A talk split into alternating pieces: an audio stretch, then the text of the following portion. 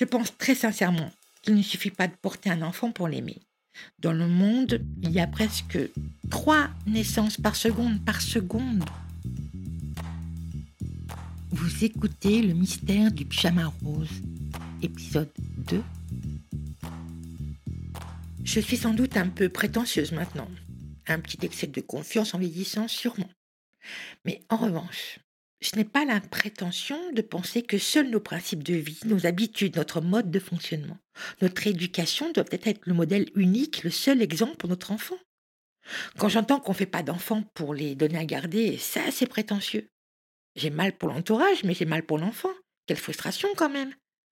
On part tous avec des grandes envolées du style euh, quand j'aurai un enfant, il fera ça, ça sera comme ça, il mangera comme ça. La vérité, c'est que c'est de l'impro chaque jour. On n'a pas le temps de se refaire tous les podcasts sur l'éducation positive pour savoir comment réagir à un comportement euh, un peu chelou ou choquant de ton môme quand tu lui as dit Bah non, tu attends, je suis occupé là, ou quand tu lui refuses un bonbon avant de dîner.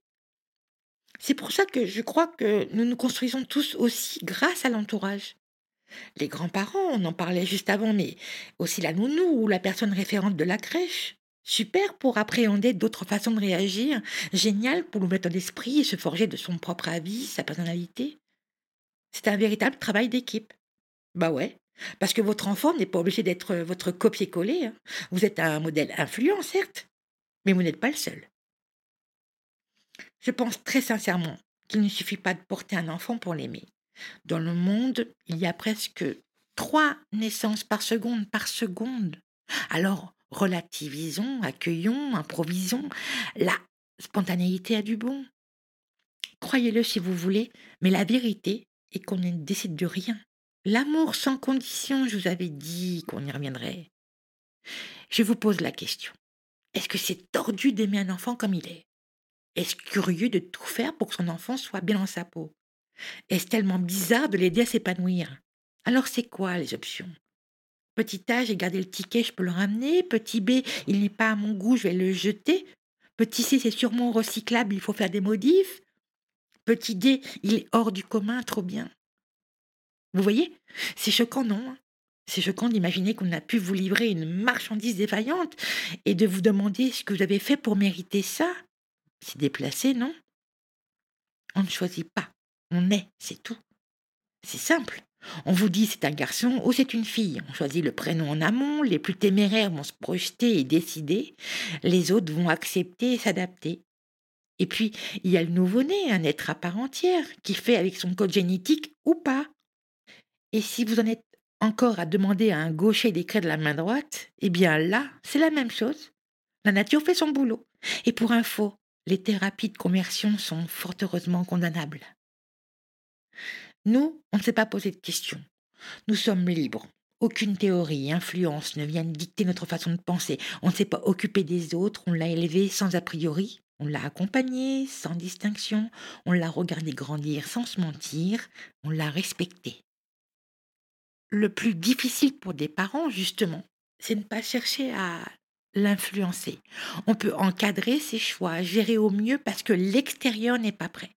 En fait, c'est comme c'est super compliqué de lui expliquer que nous lui avons collé une étiquette et qu'il faut parfois se comporter de façon superficielle, que c'est le modèle le plus couru. Eh bien, parce qu'à l'école, les gens sont souvent affligeants, ils ne sont pas éduqués ou habitués. On ne doit pas être dans la provocation. Donc, non, Nathan, ne pleure pas. Non, ce n'est pas toi le monstre, le tordu. Juste aujourd'hui, tu ne peux pas te sortir maquillé, mais demain, oui, tu en as toujours envie. Parfois, je parle des parents et des enfants, on n'a pas envie d'affronter les regards, les questions, les maladresses ou même l'indifférence.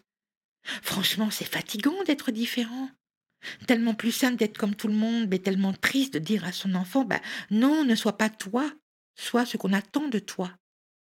Alors, quand tu te rends compte que ton enfant n'est pas un mouton, quand il sort du lot, quand il ne rentre pas dans des cases, ça se fait doucement, progressivement, rien de violent, parce que si nous sommes un peu attentifs, pas dans le déni, si rien de louche à vos yeux quand une fille fait du foot ou un garçon de la danse, forcément que votre enfant va se sentir en sécurité.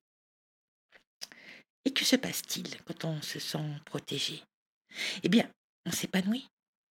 On se lâche, on s'exprime, on se défoule, on communique, on joue, on danse, on chante. On a des amis du coup, ce n'est pas seulement une famille que nous avons.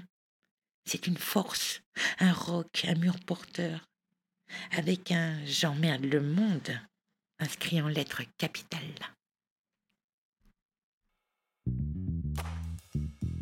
Merci d'avoir écouté cet épisode.